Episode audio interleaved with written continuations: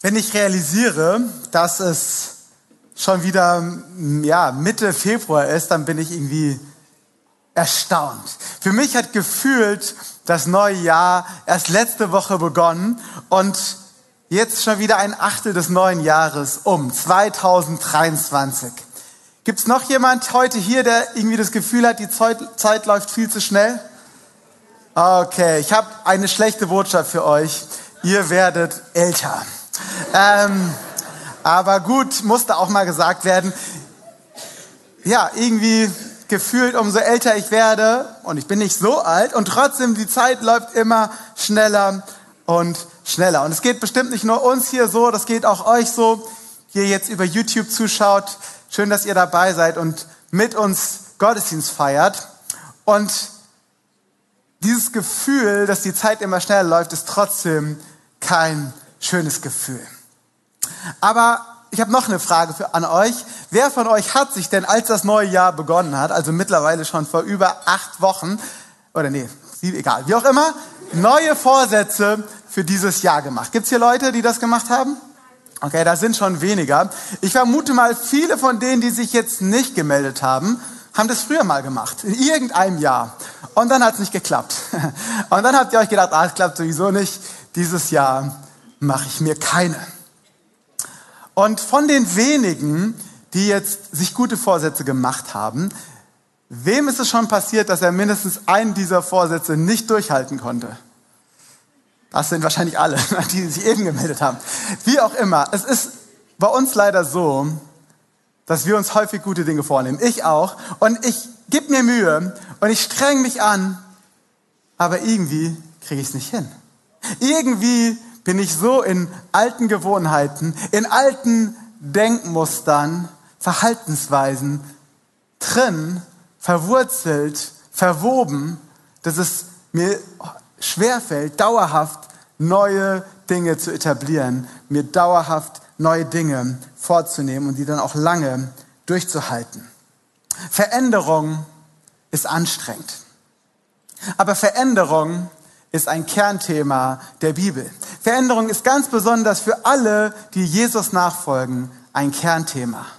Wir als Nachfolger Jesu sind wir eingeladen in einen dauerhaften Prozess der Veränderung. Paulus drückt es einmal so aus im Galaterbrief, dass er sich wünscht, dass Christus in uns Gestalt gewinnt. Zu Deutsch, dass wir Stück für Stück für Stück immer Jesus ein bisschen ähnlicher werden. Und das Wesen von Jesus, die Art und Weise, wie er denkt und handelt, auch immer ein Stück mehr zu der Art und Weise wird, wie wir denken und handeln. Doch wie geschieht diese Veränderung? Wie kommen wir hinein, dass diese Veränderung kein Krampf ist? Dass wir uns immer anstrengen und anstrengen und scheitern und anstrengen. Wie geschieht diese Veränderung, die Gott in unserem Leben wirken möchte? Ich habe meine Predigt heute überschrieben mit dem Satz, das Geheimnis des neuen Lebens. Und ich habe das Wort Geheimnis nicht nur gewählt, weil es irgendwie neugierig macht, sondern auch, weil die Bibel diesen Prozess der Veränderung, dieses Wirken in uns, was Gott tut, als ein Geheimnis bezeichnet. Denn irgendwie ist da Gott, der wirkt. Irgendwie ist da Gott, der in der Vergangenheit schon gewirkt hat. Aber irgendwie sind wir auch an dem ganzen Prozess beteiligt. Und wie das alles zusammenwirkt, damit es gelingt, damit neues Leben entsteht, damit Gutes entsteht, das wollen wir uns heute mal etwas genauer anschauen. Und dazu möchte ich mit euch reinschauen in die Bibel, in den zweiten Korintherbrief ins Kapitel 5. Paulus hat diesen Brief geschrieben an die Christen in Korinth, einer damaligen Weltstadt in Griechenland. Und lasst uns mal da reinschauen, was Paulus gesagt hat, weil ich überzeugt bin, es hat auch eine hohe Relevanz für uns heute. Und der Text ist ein bisschen länger, aber ich finde ihn so ausdrucksstark, deswegen möchte ich ihn komplett vorlesen. Ihr könnt gerne mitlesen. Weil wir glauben, dass Christus für alle gestorben ist, glauben wir auch, dass unser altes Leben vorüber ist, das wir früher führten. Er starb für alle, damit diejenigen, die sein neues Leben erhalten, nicht länger für sich selbst leben. Sie sollen vielmehr für Christus leben, der für sie starb und auferstanden ist. Deshalb haben wir aufgehört, andere nach dem zu beurteilen, was die Welt von ihnen hält. Früher habe ich irrtümlich auch Christus so beurteilt, als sei er nur ein Mensch gewesen. Wie anders sehe ich ihn jetzt. Das bedeutet aber, wer mit Christus lebt, wird ein neuer Mensch. Er ist nicht mehr derselbe, denn sein altes Leben ist vorbei. Ein neues Leben hat begonnen. Dieses neue Leben kommt allein von Gott, der uns durch das, was Christus getan hat, zu sich zurückgeholt hat. Und Gott hat uns zur Aufgabe gemacht, Menschen mit ihm zu versöhnen. Denn Gott war in Christus und versöhnte so die Welt mit sich selbst und rechnete den Menschen ihre Sünden nicht mehr an. Das ist die herrliche Botschaft der Versöhnung, die er uns anvertraut hat, damit wir sie anderen verkünden. So sind wir Botschafter Christi und Gott gebraucht uns, um durch uns zu sprechen. Wir bitten inständig, so, als würde Christus es persönlich tun. Lasst euch versöhnen mit Gott. Denn Gott machte Christus, der nie gesündigt hat, zum Opfer für unsere Sünden, damit wir durch ihn vor Gott gerechtfertigt werden können.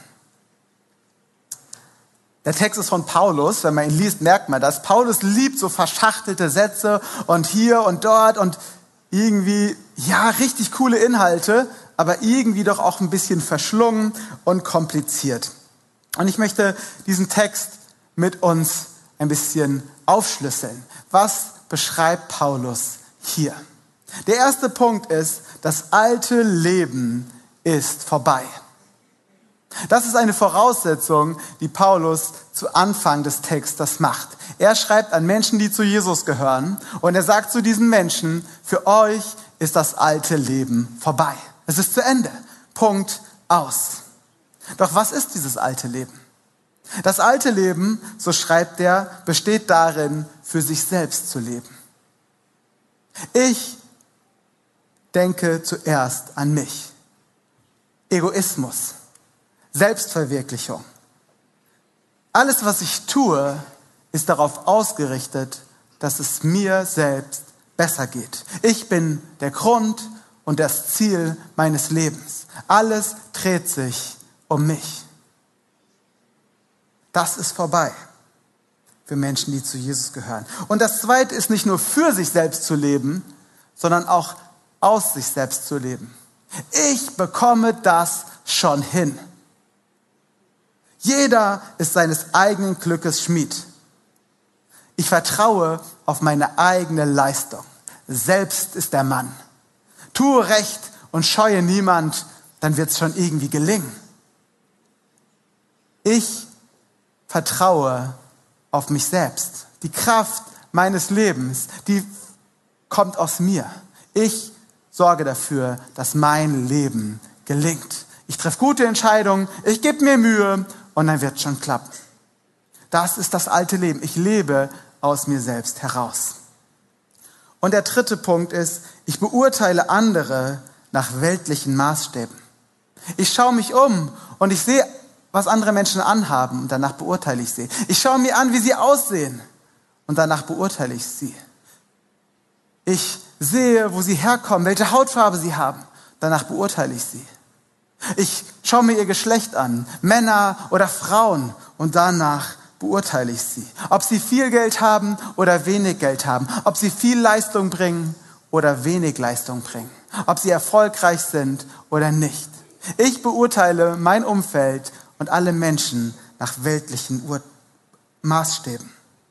Auch das ist das alte Leben, was Paulus sagt, für alle, die zu Jesus gehören, vorbei ist.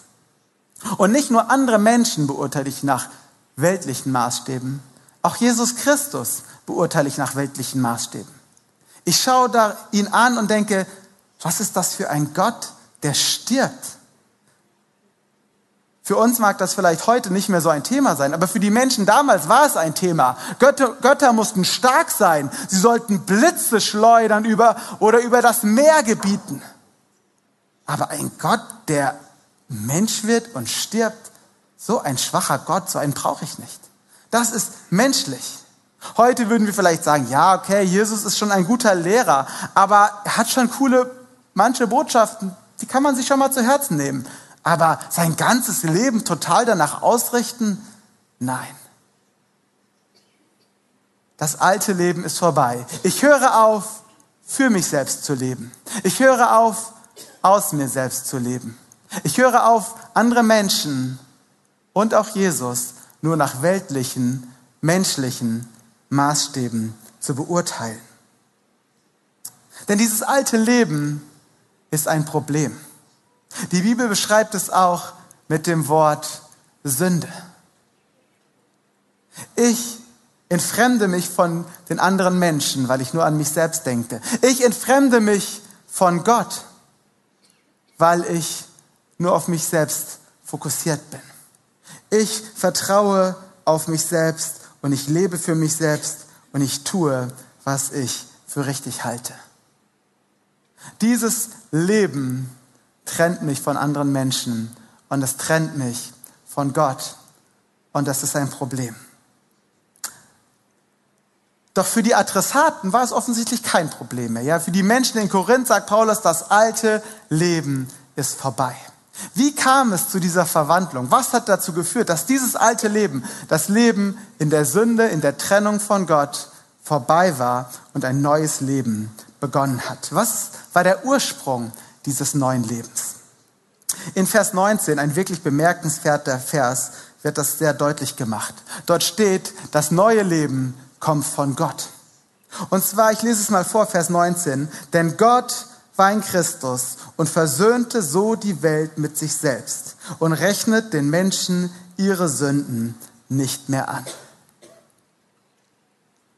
Gott tut drei Dinge. Das Erste, was Gott tut, was in diesem Vers beschrieben wird, er wird in Christus Mensch. Das allein schon sprengt meine Vorstellungskraft. Wie kann Gott, der die Welt geschaffen hat, der größer ist als alles, was ich mir vorstellen kann, ein Mensch werden? Wie kann Jesus gleichzeitig Mensch sein und gleichzeitig Gott sein? ein unglaubliches Wunder, was hier beschrieben wird. Und dann stirbt dieser Mensch, stirbt dieser Gott am Kreuz. In der Bibel wird beschrieben, wie die Konsequenz unseres alten Lebens, die, Konsequenz unserer Ich-Bezogenheit, die Konsequenz unserer Gottlosigkeit, der Tod und die Trennung von Gott ist. Und Jesus Christus, er war der einzige Mensch, der diese Konsequenz nicht verdient hatte, der niemals ein altes Leben gelebt hat, der niemals in einer, seiner Ich-Bezogenheit gefangen war. Dieser einzige Mensch, der dieses Leben nicht gelebt hat, nimmt die Konsequenz dieses Lebens auf sich und stirbt am Kreuz, stellvertretend für alle Menschen. Und Gott nimmt dieses Opfer an. Gott lässt sich versöhnen und ist bereit, die Konsequenz, die Strafe der Sünde nicht mehr auf uns zu legen, sondern sie bei Jesus zu lassen. Gott ist hier der einzig Handelnde. Gott wird Mensch. Gott in Jesus stirbt für uns. Und Gott nimmt das Opfer an, was er selbst in Jesus gebracht hat. Was fehlt in dieser Gleichung? Das bin ich. Das bist du. Das sind wir. Wir kommen bis zu diesem Punkt überhaupt nicht vor. Gott handelt. Er ist der, der der Ursprung des neuen Lebens ist, durch das, was an Ostern passiert ist. Er schafft die Voraussetzungen. Veränderungen brauchen immer Kraft. Wenn ein Ball still liegt und ich will, dass er sich bewegt, dann muss ich Kraft aufwenden und ihn schießen. Und wenn er aufs Tor zufliegt und ich will, dass er die Richtung ändert, dann muss ich Kraft aufwenden und ihn halten. Veränderung braucht Kraft. Und uns fehlt oft die Kraft zur Veränderung. Deswegen handelt Gott und schafft mit seiner Kraft die Voraussetzungen für neues Leben und für Veränderung. Bedeutet das jetzt, dass wir in diesem Prozess der Veränderung, in diesem Prozess des neuen Lebens, was Gott uns schenken möchte, komplett außen vor sind? Das ist quasi wie so ein Computer, wo man ein neues Programm aufspielt, neues Betriebssystem, Gott uns irgendwie so ein neues Leben aufspielt, überstülpt und wir haben damit gar nichts zu tun? Nein. Lass uns noch mal schauen die Verse 14 und 17. Weil wir glauben, dass Christus für alle gestorben ist das ist die Begründung für das Ganze. Das ist der Auslöser für das neue Leben, weil wir glauben. Das Wort Glauben ist das gleiche Wort im Griechischen wie das Wort Vertrauen, weil wir vertrauen auf das, was Jesus Christus getan hat. Und dann in Vers 17, wenn jemand in Christus ist, oder man könnte auch sagen, wenn jemand zu Christus gehört, wenn jemand mit Christus verbunden ist, wenn jemand in Christus ist, so ist er eine neue Schöpfung. Das Alte ist vergangen, siehe Neues ist geworden. Der Glaube ist unser Kernstück der Verwandlung. Alle Kraft des neuen Lebens kommt von Gott denn wir haben diese Kraft nicht. Aber wir vertrauen darauf, dass Gott sie hat. Wir erkennen, dass wir sie nicht haben und versuchen es auch nicht mehr mit eigenen Mitteln. Wir sagen quasi, ich bin mit meinem Latein am Ende. Ich kann mir kein neues Leben erwirken. Und deswegen vertraue ich darauf, dass Gott es in Jesus bereits getan hat. Es ist seine Kraft, aber mein Glaube, mein Vertrauen wirkt, wirkt als Katalysator, dass dieses neue Leben, was Gott allen Menschen anbietet, wirklich zu meinem neuen Leben wird. Dass wirklich ein Veränderungsprozess in mir in Gang kommt. Und vielleicht denkst du, mm, Martin, das ist mir alles ein bisschen zu theoretisch. Ich bin kurz davor einzuschlafen. Ich hoffe nicht, aber wenn doch, dann wach noch mal auf, denn ich habe dir was mitgebracht. Ich liebe es, auch Dinge in Bildern auszudrücken. Und ich habe hier eine Walnuss dabei. Ja, ich habe auch noch ein großes Bild, damit ihr es alle sehen könnt. Und ich möchte dieses neue Leben, was Gott uns schenkt, diesen Veränderungsprozess, den er in unserem Leben in Gang bringen möchte, wenn wir zu ihm gehören, wenn wir seine Nachfolger sind, heute mit einer Walnuss deutlich machen. Und mir ist bewusst, dieses Bild hat gewisse Grenzen. Ja, ich möchte jetzt nicht so die komplett neue Walnuss-Theologie erfinden, die euren ganzen Glauben auf den Kopf stellt. Und trotzdem glaube ich, hilft uns die Walnuss, eine geistliche Wahrheit zu verstehen und zu ergreifen. Gibt es jemand hier, der eine Walnuss möchte? Keine Walnuss? Ja, oha, so weit werfen, das wird schwer. Okay, ich versuch's mal. Bitte alle. Oh! Die Walnuss ist angekommen. Ich habe nämlich noch eine. Deswegen kann ich großzügig mit meinen Walnüssen sein. Walnüsse machen uns etwas deutlich. Was ist mit dieser Walnuss? Ja, diese Walnuss enthält einen Kern. Und dieser Kern hat ein unglaubliches Potenzial. In diesem Kern liegt ja das Erbgut eines ganzen Walnussbaums. In dieser in diesem Kern liegt das Potenzial für einen ganzen Wald von Walnussbäumen.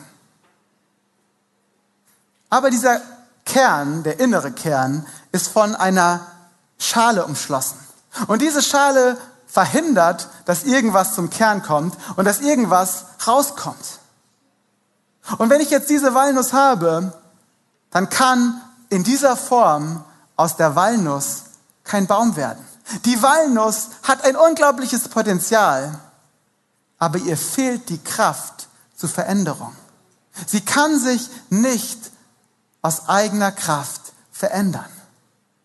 Was muss passieren, damit neues Leben entsteht? Was muss passieren, damit etwas Neues im Leben dieser Walnuss passiert?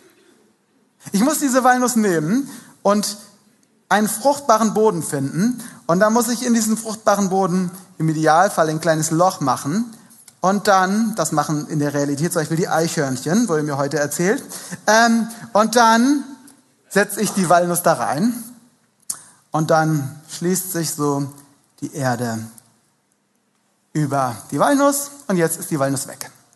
Glücklicherweise habe ich noch eine, aber die alte Walnuss ist verschwunden. Doch in diesem Boden, da passiert etwas. Wir können es nicht sehen, aber wenn es ein fruchtbarer, feuchter Boden ist, dann beginnt Wasser mit Nährstoffen angereichert, sich Stück für Stück einen Weg durch die harte Schale zu bahnen. Und das Wasser trinkt ein bis zum Kern. Und dann entsteht neues Leben. Der Kern, der, die Schale der Walnuss bricht auf. Und ich habe ein Bild mitgebracht, weil wir es hier, hier nicht sehen können. Es geschieht im Verborgenen. Und nach unten hin bilden sich Wurzeln aus der Walnuss, die in die Erde reichen und noch mehr Nahrung, noch mehr Wasser aufsaugen. Und nach oben hin entsteht ein Trieb, der irgendwann hier rauskommt. Auch dafür habe ich ein kleines Bild mitgebracht. Ja, also wer sich auskennt, erkennt vielleicht, das ist kein Walnussbaum, aber es ist grün und es wächst und es ist noch recht klein. Genau. Und es wächst etwas Neues. Es kommt raus und neues Leben entsteht. Und diese Walnuss ist ein Bild, denn in unserem Leben ist so wie im Leben der Walnuss um unser Herz irgendwie eine, eine Mauer, eine Schale der Sünde, die uns von Menschen und von Gott trennt. Doch Gott möchte, dass wir uns ihm anvertrauen. So wie ich die Walnuss in die Erde gepflanzt habe, wünscht sich Gott, lädt Gott uns ein, dass wir unser Leben in seine Hand legen. Dass wir nicht länger auf unsere Kraft vertrauen, sondern auf das vertrauen, was er bereits am Kreuz für uns getan hat. Und wenn wir das tun, dann kommt seine Liebe und seine Vergebung und bricht die harte Schale auf und nimmt die Sünde weg und lässt neues Leben in unserem Herzen entstehen. Und dann können wir uns fest in Gott verwurzeln, können fest mit ihm verbunden werden. Und neues Leben ist entstanden. Weil diese Walnuss nicht länger alleine ist, sondern weil diese Walnuss in die Erde eingepflanzt wurde. Und das ist ein Bild für uns, wenn wir uns Christus anvertrauen, wenn wir uns mit ihm verbinden, wenn wir in Christus sind, dann entsteht neues Leben. Das Alte ist vergangen, siehe Neues ist geworden. Doch was wird eigentlich neu, wenn wir zu Jesus gehören? Was ist dann anders? Das Erste ist, wir leben nicht länger aus uns selbst. Wir sind nicht länger auf uns alleine gestellt. Wir haben eine Quelle der Kraft. Wir verwurzeln uns in Gott. Und er schenkt uns seine Freude. Er schenkt uns seine Liebe. Er schenkt uns seinen Frieden. Er schenkt uns neue Hoffnung und Sinn für unser Leben. Er schenkt uns Selbstbeherrschung. Er teilt seine Kraft durch den Heiligen Geist mit uns. Wir leben jetzt aus Gott, der uns mit sich selbst versöhnt hat durch Jesus Christus. Er wird zur Quelle unseres Lebens. Und wir leben in Gottes Gerechtigkeit. Wir sind nicht länger getrennt von Gott.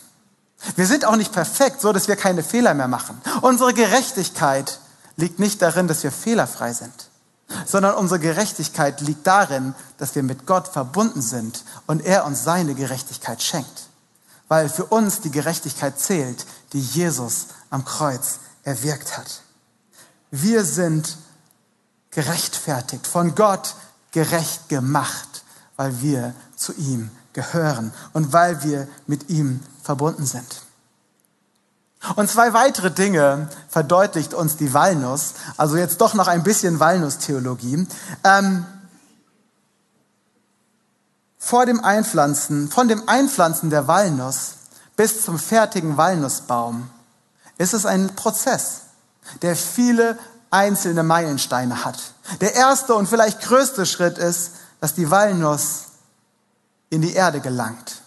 Aber dann der nächste Schritt, dass ja, das Wasser eindringt, der Kern, äh, die Schale aufbricht, Wurzeln entstehen, ein Spross entsteht. Irgendwann kommt dieser Spross an die Oberfläche. Es ist nicht länger unsichtbar. Es wird sichtbar, dass da neues Leben entstanden ist. Und dann wächst und wächst das Ganze, bis irgendwann ein Baum dasteht. Und dann beginnt dieser Baum Früchte zu tragen. Und neue Walnüsse wachsen an diesem Baum. Und so ist auch das Leben, das neue Leben mit Jesus. Es entsteht aus einem Prozess. Zuerst vertrauen wir unser Leben ihm an. Es entsteht, sorry, irgendwie rutscht es die ganze Zeit hier. So. Es entsteht Glauben in unserem Herzen. Und dann nehmen wir seine Vergebung an.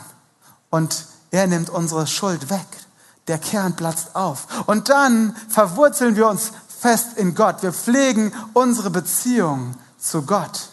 Und irgendwann ist diese Entscheidung nicht nur in unserem Herzen, sondern wir machen sie öffentlich. Wir lassen uns taufen. Wir gehören für alle sichtbar jetzt zu Jesus. Und dann wachsen wir, weil wir mit ihm verbunden sind, weil er die Quelle unserer Kraft ist. Und wir setzen uns dem Licht aus. Da habe ich noch ein richtig cooles Bild, also ein kleines Zusatz. Ich lese mal 2. Korinther 3,18 vor. Wir alle aber schauen mit aufgedecktem Angesicht die Herrlichkeit des Herrn an und werden so verwandelt in dasselbe Bild von Herrlichkeit zu Herrlichkeit. Das ist nochmal ein ganz anderes Bild, was diesen Verwandlungsprozess beschreibt. Wir schauen auf Gott, steht hier, wir schauen die Herrlichkeit Gottes an und werden verwandelt. Der Baum bricht hervor und kommt ins Licht. Und das Licht, die Sonne, die beschleunigt den Wachstumsprozess, weil sie neue Energiequelle ist. Und so ist es auch in unserem Leben. Wenn wir auf Gott schauen, wenn wir uns Zeit nehmen mit ihm, dann beschleunigt das den Verwandlungsprozess, den Wachstumsprozess. So wie wenn wir uns in die Sonne legen und braun werden, Stück für Stück. Ja, Hautkrebs mal ausgelassen, wir werden braun in der Sonne. Und so verwandelt uns die Gegenwart Gottes, wenn wir uns ihr aussetzen und auf Gott schauen. Dann wachsen wir. Und das Zweite, äh, was ich noch uns der Walnusskern verdeutlicht, wenn ich hier einen Walnusskern einpflanze, dann kann ich nicht erwarten, dass daraus ein Apfelbaum entsteht. Wenn ich mein Leben in die Hand von Jesus lege, dann werde ich nicht zu Claudia. Dann werde ich auch nicht zu Paulus oder zu Petrus oder zu Jakobus oder Stephanus. Ich bleibe Martin. Gott hat mir eine neue Identität geschenkt. Aber meine Persönlichkeit möchte er bestehen lassen. Er möchte sie vielleicht ein Stück weit hier und dort schleifen und weiterentwickeln. Aber Gott hat mir eine Geschichte geschenkt, eine Persönlichkeit geschenkt. Er hat mir Gaben und Talente geschenkt. Und die werden nicht einfach ausradiert und auf Null gesetzt, wenn ich mein Leben Jesus gebe, sondern genau im Gegenteil. Er möchte meine Individualität nutzen, um das neue Leben wiederzuspiegeln. Er möchte meine Persönlichkeit durch das neue Leben erst richtig zur Entfaltung bringen. Und meine Persönlichkeit als Werbetafel benutzen für das neue Leben, das er allen Menschen schenken möchte. Denn wir leben jetzt als Botschafter von Jesus. Im neuen Leben sind wir Botschafter von Jesus, so steht es in Vers 20. Wir leben nicht nur aus Gott, wir leben auch für ihn. Er gibt uns einen Auftrag, Botschafter zu sein. Was ist ein Botschafter? Ein Botschafter ist ein Gesandter einer ausländischen Regierung, der in einem anderen Land dieses, sein Heimatland repräsentiert, der es darstellt, der Ansprechpartner ist, der für Menschen dieses Heimatlands auch irgendwie zur Verfügung stellt. und der allen zeigt, ey, mein Land ist eigentlich ein tolles Land. Der Botschafter hat den Auftrag, sein Land von der besten Seite zu zeigen. Aber manchmal auch die Interessen dieses Landes mit Vehemenz zu vertreten, wenn es denn notwendig ist. Und das ist unser Auftrag. Wenn wir uns in Christus einpflanzen lassen, uns mit ihm verbinden, dann ist unsere Heimat nicht mehr auf dieser Welt, sondern ist unsere Heimat bei Gott. Aber Gott sendet uns als Botschafter auf diese Welt. Er möchte, dass wir ihn und seine Interessen auf dieser Welt repräsentieren. Und das ist, dass wir alle Menschen mit allen Mitteln dazu einladen, ihn kennenzulernen und sich mit ihm versöhnen zu lassen. Denn das neue Leben ist nicht nur ein, ein elitäres Geschenk, Limited Edition, für die ganz besonders Tollen. Es ist ein Geschenk, was Gott allen Menschen machen möchte. Und wir sind aufgefordert, Botschafter zu sein. So wie der Walnussbaum, wenn er denn gesund ist, anfängt, Früchte zu tragen und neue Walnüsse entstehen, sind wir einzuladen, an dem Prozess des neuen Lebens, was Gott allen Menschen schenken möchte, mitzuwirken. Wir können niemand das neue Leben schenken. Ein Walnussbaum kann keine neuen Walnussbäume machen. Er kann nur Walnüsse machen. Und wenn diese dann eingepflanzt werden, dann entsteht ein neuer Baum. Und so ist es unser Auftrag, die Liebe Gottes bekannt zu machen, die Menschen einzuladen, sich mit Gott versöhnen zu lassen. Denn Gott möchte allen Menschen neues Leben schenken. Alleine können wir es nicht bekommen. Alleine können wir es nicht erreichen, denn uns fehlt die Kraft. Aber wenn wir unser Leben Jesus anvertrauen, entsteht neues Leben. In Kolosser 1, Vers 27 steht, und das ist das Geheimnis. Christus lebt in euch. Wir sind in Christus und Christus in uns. Wir sind mit ihm verbunden. Darin liegt eure Hoffnung. Ihr werdet an seiner Herrlichkeit teilhaben. Unser Leben befindet sich in auch einer Spannung. Erst in der Ewigkeit werden wir das neue Leben in seiner kompletten Vollkommenheit erleben. Solange wir noch auf dieser Welt sind, sind wir in einem schon jetzt und noch nicht. Wir sind schon jetzt gerecht, weil Gott uns gerecht macht, aber noch nicht immer ist das, was wir tun, unserer Identität entsprechend. Wir sind schon jetzt mit Christus verbunden und trotzdem gibt es noch Momente, wo wir das vielleicht nicht fühlen können. Wir sind schon jetzt geheiligt, von Gott herausgerufen sein Volk, seine Kinder. Und trotzdem gibt es Momente, in denen wir das vielleicht uns nicht so fühlen und auch nicht so verhalten. Wir sind noch in einem Spannungsfeld. Wir sind im Wachstumsprozess. Aber wir wissen, solange wir mit ihm verbunden sind, solange wir verwurzelt sind, sorgt seine Kraft dafür, dass wir weiter wachsen bis wir irgendwann in der Ewigkeit vollkommen an seiner Herrlichkeit teilhaben werden. Und ich möchte dich fragen, wo stehst du heute? Ja, bist du eher diese Walnuss und sagst, ey, ich brauche dringend neues Leben? Dann hast du heute die Möglichkeit, dein Leben Jesus anzuvertrauen. Vielleicht bist du auch schon in Phase 2, ja? Du hast irgendwie dein Leben schon Jesus anvertraut, aber irgendwie läuft dieser Prozess noch nicht so richtig. Vielleicht hast du deine Wurzeln vernachlässigt und dir keine Zeit genommen, bei Gott neue Kraft zu tanken, keine Zeit genommen, in seinem Wort zu lesen, keine Zeit genommen zum Beten und irgendwie ist diese Verbindung noch schwach. Und dann kannst du heute sagen, ja, ich möchte diese Verbindung stärken. Vielleicht ist diese Verbindung schon in deinem Herzen stark, aber keiner kriegt's mit, weil du irgendwie noch nicht den Schritt gegangen bist zu sagen, ja, ich lasse mich taufen und bin ein Zeuge und ein Botschafter an Christi Stadt dann kannst du auch heute diese Entscheidung treffen, dass du diesen Weg gehen möchtest. Wir werden jetzt gemeinsam noch ein Lied singen und nimmt doch dieses Lied auch für euch innerlich zu prüfen, welcher Schritt ist heute für mich dran. Wir wollen euch die Möglichkeit geben, euch fest einpflanzen zu lassen und zu verwurzeln in Gott.